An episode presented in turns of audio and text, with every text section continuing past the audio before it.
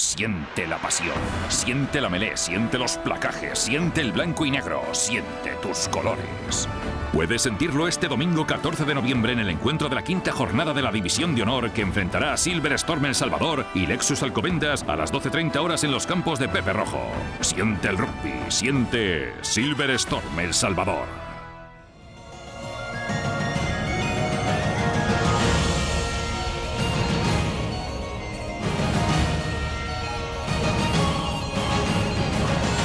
Rugby con Carlos Patino. En Deportes 4G.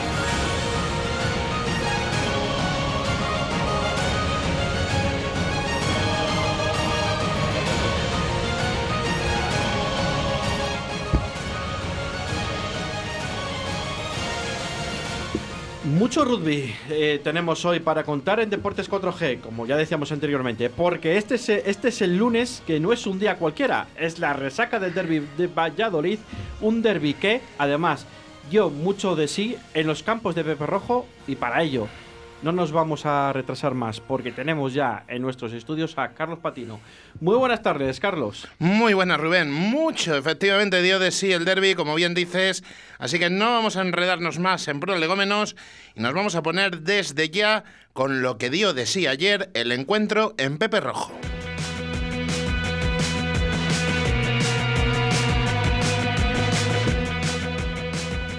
Y es que el de ayer fue realmente uno de los derbis más desnivelados que se recuerdan, este de la cuarta jornada de la División de Honor 2021-22. Y es que en el primer tiempo del partido no hubo dos equipos realmente sobre el terreno de juego, sino que había un auténtico huracán. Y no me refiero al viento norte, un tanto intenso, que soplaba en Pepe Rojo, porque este huracán vestía, por exigencias del guion, de rojo en vez del habitual blanco y negro, y era Silverstone El Salvador. Impresionante, es el único adjetivo que se le puede poner a los primeros 40 minutos de los hombres de Juan Carlos Pérez que maniataron por completo a Quesos entre Pinares para conseguir su cuarto triunfo consecutivo, con punto bonus además, y ampliar su renta al frente de la División de Honor con ese 14-43 final. Muy pronto empezó a coger ventaja el equipo colegial aprovechando las indisciplinas de sus rivales. Ante la ausencia por lesión de Sam Catch, el encargado de patear a palos en el partido de ayer fue el zaguero argentino Tomás Jorge, que en menos de un cuarto de hora pasó tres golpes de castigo entre palos, colocando un 0-9 en el marcador que ya distanciaba a los de Juan Carlos Pérez. Pero precisamente después de ese tercer golpe de castigo que pasaba Jorge, el tramo entre el minuto 15 y el minuto 20 fue cuando Silverstone El Salvador dinamitó el encuentro con dos impresionantes acciones dirigidas por un solo se le puede calificar como excelso Martin Dutoit ayer el, sudafricano desde el puesto de apertura ocupaba el puesto del lesionado Sam Katz. En la primera de ellas era el propio sudafricano el que entraba en la zona de marca, mientras que en la segunda encontraba una buena conexión con la línea de tres cuartos para que acabase siendo Miguel Lainz el encargado de posar y poner el 0-21 en ese momento. Parecía reaccionar levemente el equipo de Diego Merino con una jugada de varias fases en campo chamizo, lo que demostraba que esos entrepinares no se rendía, a pesar de ir con ese 0-21 abajo, como decimos, pues los azulones acabaron encontrando el premio de los puntos con un ensayo que firmaba George Stokes junto al banderín izquierdo, lo pasaba pese a lo complicado de la posición Baltazar Taibo y recortaba un poquito el parcial hasta el 7-21. Pero lejos de amilanarse por encajar esta marca, los blanquinegros volvieron a imprimir un ritmo altísimo al juego, volviendo a penetrar con claridad en campo de Braquesos entre Pinares. Un profundísimo golpe de castigo sacado al lateral permitía montar un mol de enorme potencia a 5 metros de la zona de marca para que Gerardo de la Llana, que retornaba ayer tras recuperar finalmente la lesión de su rodilla, anotase un nuevo ensayo que acompañaba dos minutos después una patada a seguir de Martin Dutoit que el propio Apertura de Silverstone El Salvador capturaba para poner su segundo ensayo en la cuenta personal, cuarto en la del equipo, cuatro ensayos en solo medio partido. Ojo al dato. Claro, ¿qué pasa? 7.35 en ese momento, eh, con las dos transformaciones de los ensayos que pasaba Tomás Jorge, también hacía el zaguero argentino otro golpe de castigo justo con el pitido de Pedro Montoya para indicar el camino de los vestuarios, 7.38 al descanso. En el segundo tiempo bajó un tanto el nivel del encuentro, eh, cosa normal porque lo del primer tiempo había sido absolutamente de película. Y Silverstone El Salvador que seguía dominando pero que quería pasar sobre todo a controlar el juego, que no se le escapase el partido, no tranquilizarse en exceso por la renta conseguida, presionaba braquesos en terminales, era lo que tenía que hacer el equipo de Diego Merino en ese momento, en campo chamizo, y volvía a encontrar la recompensa a su insistencia tras un largo ataque dentro de la 22 colegial, sumaba un nuevo ensayo, obra también de Baltazar Taibo, eh, que había transformado el primero, bueno, pues en este caso ensayaba y transformaba. Él mismo ponía el 14-38, reduciendo un poco las distancias, pero no perdía el hilo del encuentro, ese huracán que decíamos que fue Silverstone El Salvador en el primer tiempo. Y a falta de 15 minutos para el final, con el partido controlado sin permitir más acercamientos queseros, hilaban una gran jugada de contraataque que nacía en su propia zona de marca. Ojo, todo el campo. Eh, Miguel Lainz conseguía zafarse de un montón de, de defensas, llegaba hasta la línea divisoria, conectaba con Tomás Jorge, que había acompañado la jugada, y Tomás Jorge encontraba el hueco para que David Barrios, el joven canterano colegial, se marchase sin oposición casi 40 metros para poner el ensayo que sería el definitivo 14-43 en el electrónico de Pepe Rojo. Ahora, Rubén, eh, turno para irnos a la sala de prensa para escuchar lo que decían los entrenadores. Y en primer momento vamos a escuchar la valoración del partido que hacía el técnico de Silverstone El Salvador, Juan Carlos Pérez. Una valoración muy positiva, creo que sobre todo la primera parte ha sido muy buena nuestra, hemos controlado el partido con el viento a favor que nos ha ayudado mucho a estar en su campo. Y, bueno, yo creo que hemos provocado muchos errores del BRAC que hemos, que hemos resuelto bien, hemos anotado cada vez que hemos entrado en la, en la zona de 22 suya y yo creo que eso nos ha dado eh, eh, esa amplitud en el marcador. Luego la segunda parte creo que no ha sido tan buena, tenemos que trabajar sobre los errores que hemos hecho, sobre todo los golpes de castigo en los primeros 10-15 minutos, pero, pero bueno, y luego con el viento en contra nos ha costado, nos ha costado salir, nos ha metido el braque en nuestro, en nuestro campo, pero bueno, yo creo que lo que hemos hecho bien en nuestro, en, nuestro 22 ha sido defender en la segunda parte porque solo les hemos dejado eh, anotar un ensayo, así que muy contento por los chicos, muy contento con el resultado y a seguir trabajando. La contundente victoria permitió que Silvestre El Salvador consiguiese, como decíamos antes, el punto bonus, algo que no es habitual en, un derby. Y esto es lo que opinaba Juan Carlos Pérez al respecto. Sí, punto bonus difícil en un derby. Yo creo que la diferencia ha estado mucho en la primera parte y yo creo que ahí es donde hemos conseguido que, que cada vez que llegábamos estábamos siendo muy eficientes en la zona de 22 de ellos, eh, anotando muy bien y yo creo que ahí yo creo que hemos estado muy bien, eh, tanto en el juego a la mano como en el juego al pie y yo creo que el equipo está muy muy bien, sobre todo la primera parte. Lo decíamos ya en nuestro programa del lunes pasado que había una cierta preocupación por la ausencia de Sam Catch, por esa eh, lesión que se producía con Castilla y León Iberians y la verdad es que eh, los temores se disiparon un poco gracias al gran partido de Martín Dutoit. Esto es lo que decía el técnico chamizo sobre el papel tanto del sudafricano como del resto de sus jugadores en el partido de ayer. Sí, no es la primera vez que, se, que juega de apertura por lo que se ve, ¿no? No, está muy calmado, ha sabido jugar el partido, ha sabido controlar el partido, cuándo había que patear, cuándo había que jugar y luego cuándo había que atacar él. Y eso con Martín lo tenemos.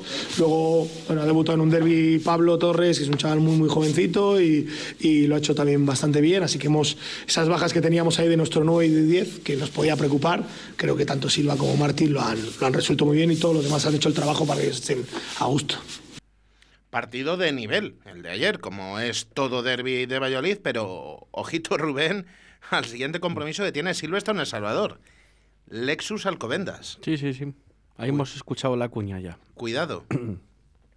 Así es como lo valoraba Juan Carlos Pérez ayer. Sí, físicamente y también de juego. Que mejorar muchas cosas. Esto es el cuarto partido. Creo que tenemos que ser humildes, eh, eh, sobre todo en la victoria y, y, reconocer las cosas que no hemos hecho bien. Yo creo que hay que aumentar el nivel, subir el nivel y, y para ganar al, al, Alcobendas lo más seguro es que nos toque hacer otro tipo de juego que tenemos que estar acostumbrados. Yo creo que, que el equipo está muy bien. Estamos muy contentos todos porque se ha formado un equipo muy, muy bueno y está entrenando muy bien. Nos dan muchas sensaciones muy buenas en los entrenamientos, pero Hoy para ganar al Alcobendas creo que necesitamos un poquito más y eso es lo que tenemos que hacer esta semana. Fueron un tema de, recurrente de conversación durante la semana, las bajas por la convocatoria del 15 del León, pero ¿fueron tan importantes como se preveía? Esto es lo que opinaba el entrenador de Silvestre en El Salvador. Nosotros tenemos que, lo llevamos diciendo mucho tiempo, al final hay que jugar con lo que tienes. Creo que si no, lo primero es una falta de respeto a los que van a jugar. Y yo creo que aquí están jugando los 23 que hoy estaban ahí, pues son los mejores 23 que teníamos disponibles y a partir de ahí hay que, hay que afrontar las cosas que todos los queremos tener a todos siempre, claro que sí, queremos tener a los treinta y tantos siempre disponibles y nosotros hacer la elección, pero va a ser complicado durante el año tener a los treinta y tantos. Y después de todo, de lo que hemos contado, de lo que estamos escuchando al entrenador blanquinegro, ¿cuál fue para él la clave del enorme rendimiento de su equipo? Pues vamos a escucharlo. Están muy mentalizados del tipo de juego que querían hacer. Eh, ellos hablaron sobre el plan de juego el viernes, el qué tipo de juego queríamos hacer y creo que cada uno sabía hacer lo que estaba claro lo que tenía que hacer y luego el nivel de agresividad de los contactos ha sido muy muy alto. Cuando han visto que, que estábamos imponiendo y que el equipo estaba yendo para arriba, creo que coges una confianza que eso te hace que, que, valga doble. ¿no? Así que bueno, salir así es bueno. También es verdad que hemos elegido el viento a favor, que ha sido muy importante en la primera parte porque el BRAC ha cometido muchos golpes en su, en, en su campo. Era difícil salir con el viento en contra y, y, bueno, eso yo creo que les ha venido mejor, nos, hemos, nos ha dado confianza eso. Vamos a cambiar de banda ahora y vamos a escuchar, eh, en este caso, la valoración del partido que hacía el entrenador de Braquesos Entrepinares, Diego Merino, pero...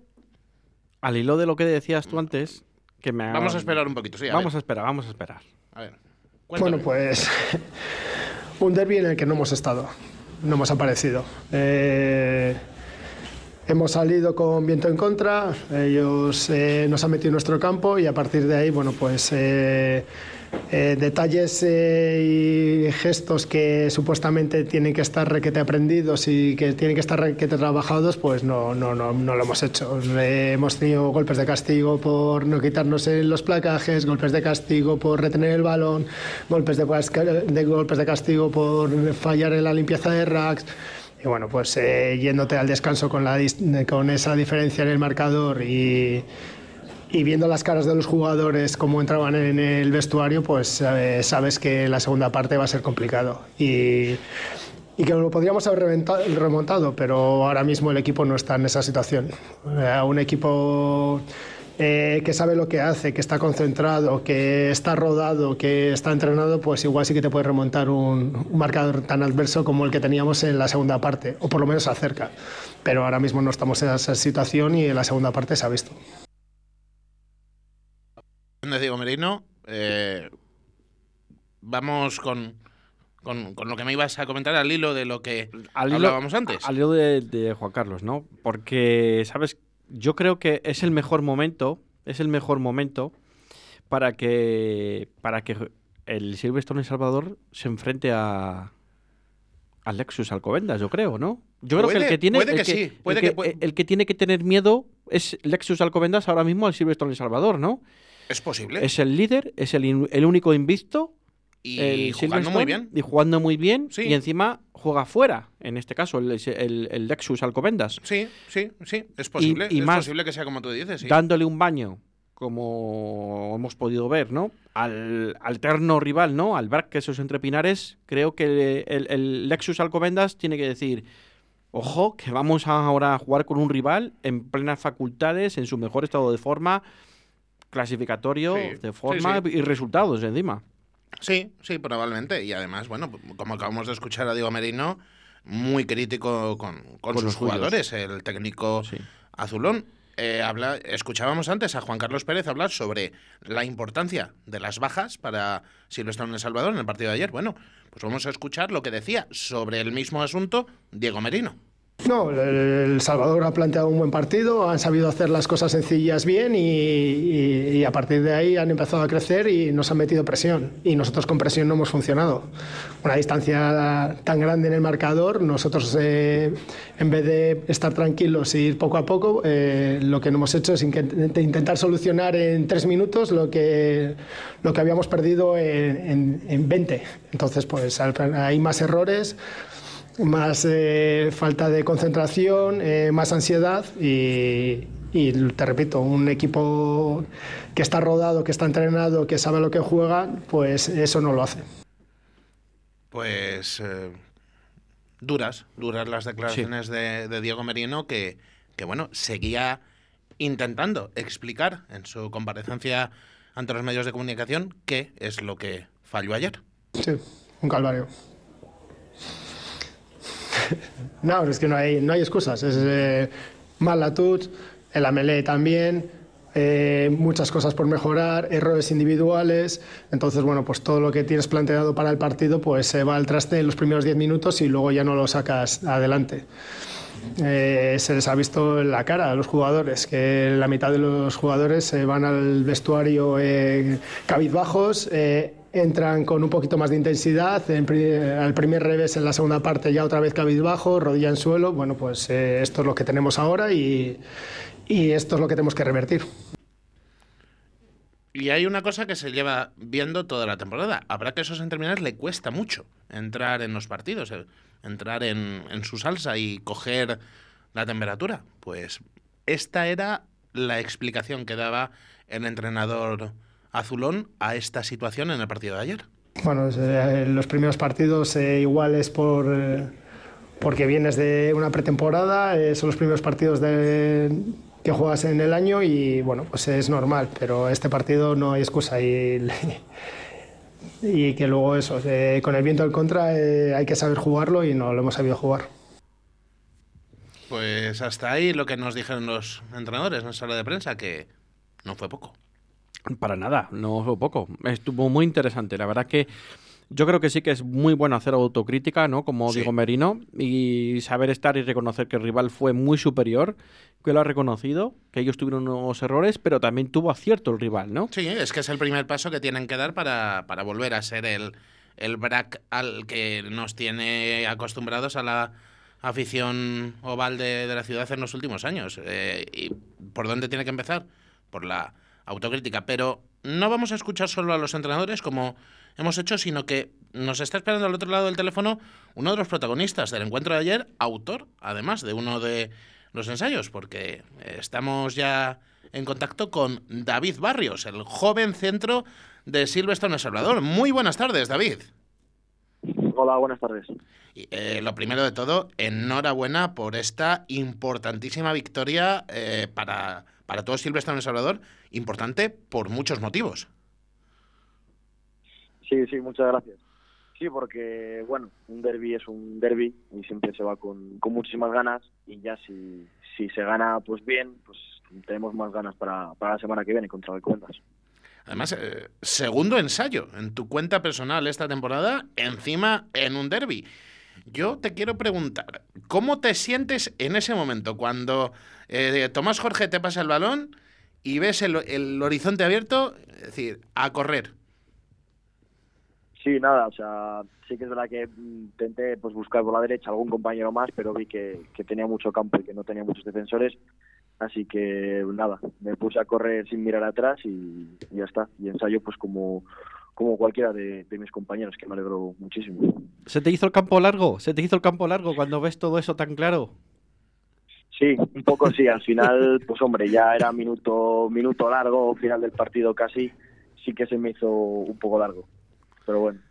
Eh, toda la vida en el Club de Rugby El Salvador, David, y supongo que eso hace todavía un poquito más especial para ti la victoria de ayer. Sí, sí, o sea, ya llevamos unos cuantos años pues que siempre los derbis han sido muy complicados y le hemos cogido pues muchas ganas este partido y se notaba en, en todos, tanto los, los 15 titulares como los que estaban en el banquillo, que, entramos a, por todas.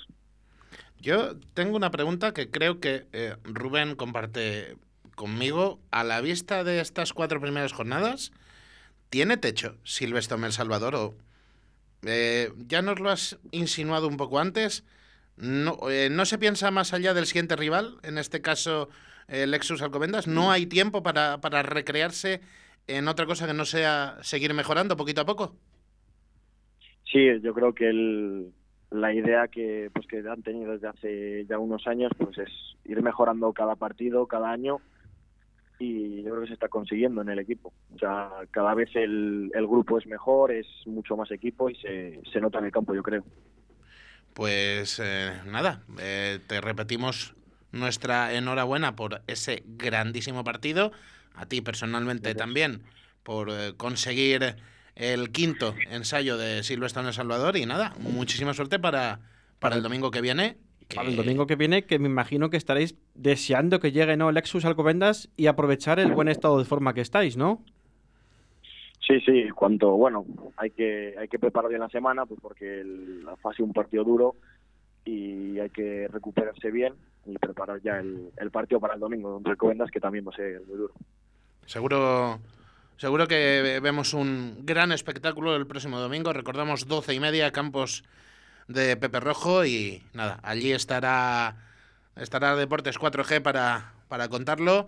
Así que a, a prepararlo bien, que se dé lo mejor posible la semana. Y muchísimas gracias por haber atendido nuestra llamada, David. Y, y enhorabuena otra vez por, por el triunfo y por el liderato de la División de Honor. Muchas gracias.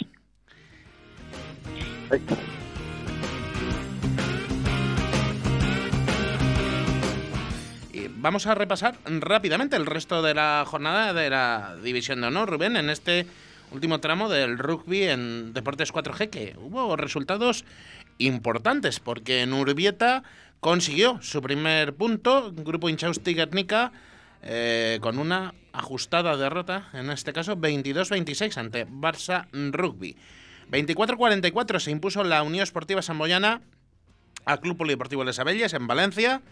30-20 consiguió ganar Ciencias Enerside al Club de Rugby La Vila en La Cartuja.